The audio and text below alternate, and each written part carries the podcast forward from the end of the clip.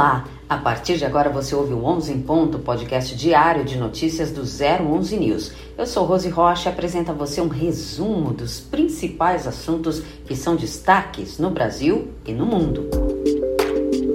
Hoje é quinta-feira, 24 de novembro. Vamos aos destaques?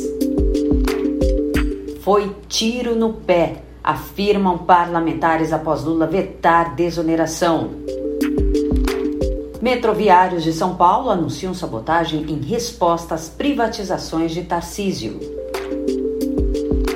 Diretor do Hospital da Faixa de Gaza é preso acusado de favorecer o Hamas. 011 News. Informar para formar opinião. Lula vetou integralmente a prorrogação da desoneração da folha de pagamentos dos 17 setores da economia que mais empregam até 2027. E a decisão foi extremamente criticada no Congresso. O deputado federal Domingos Sávio, do PL de Minas Gerais, presidente da Frente Parlamentar de Comércio e Serviços na Câmara, afirmou, aspas, isso é um tiro no pé, fecha aspas. O Congresso tem o dever de derrubar este veto, pois foi aprovado por quase unanimidade o parlamentar destacou ainda que a atitude de Lula representa um veto à geração de empregos no país. Com essa medida, as empresas conseguem ter uma redução de carga tributária da contribuição previdenciária. A desoneração da folha, no entanto, perderia a validade no fim deste ano. A medida adotada pelo governo federal, gente, pode fechar um milhão de empregos no país. Essa foi mais uma postura adotada por Lula com favorecimento direto ao ministro da Fazenda, Fernando Haddad, ou melhor dizendo, Fernando Tachad, para arrecadar cada vez mais impostos com sacrifício direto de uma população que já é tão sacrificada diante da gastança pública que parece não ter limites. Lembrando que essa já é a terceira medida do mês contra os empresários e a geração de empregos no Brasil. Tivemos o fim da negociação direta entre patrões e empregados para favorecer os sindicatos e o fim da isenção de alguns impostos para empresas com a cobrança retroativa dos tributos desde 2007. Tributos que estavam isentos e agora mais essa ainda. Eu volto a repetir esse governo nunca teve e não tem projeto de país. Enquanto Paulo Guedes se preocupava em diminuir impostos para gerar mais empregos, o Lula quer gastar como se não houvesse amanhã, cortando benefícios nas áreas da saúde, da educação e taxando a população. Realmente é um tiro no pé. O Estado não gera renda. Quem gera renda são as empresas. O Brasil está nas mãos de amadores e charlatões. E os metroviários de São Paulo anunciam sabotagem em resposta às privatizações de Tarcísio. Um grupo de trabalhadores do metrô de São Paulo lançou um abaixo assinado marcando posição contra as propostas de privatização do governador Tarcísio de Freitas.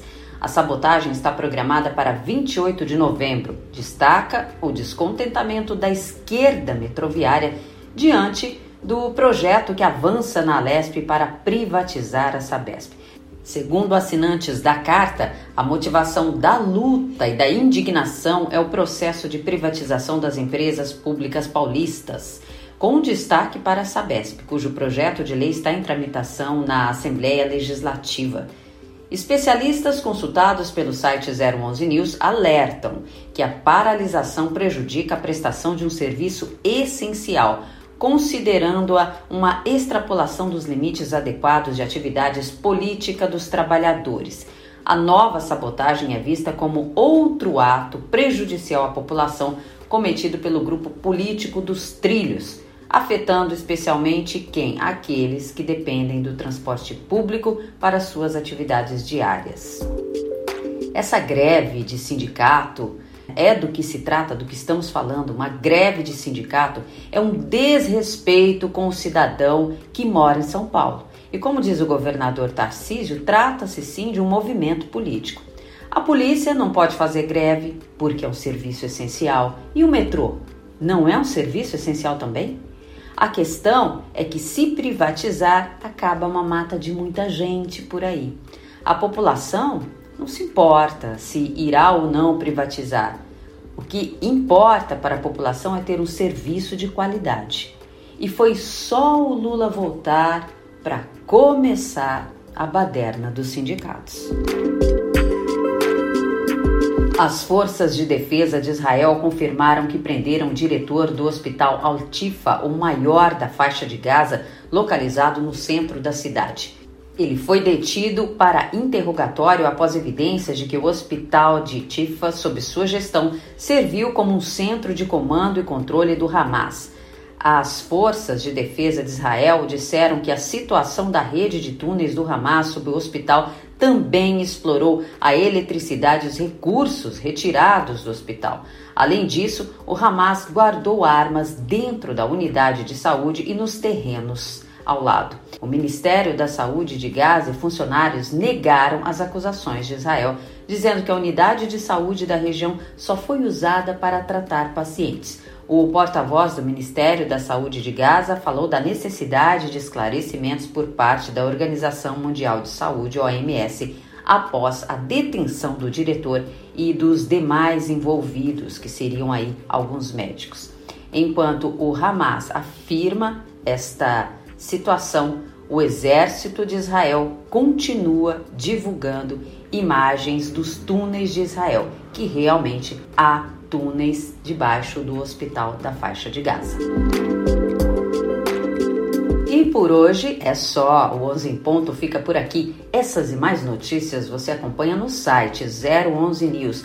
Tenham todos uma boa sexta-feira e um ótimo fim de semana. Te encontro na segunda.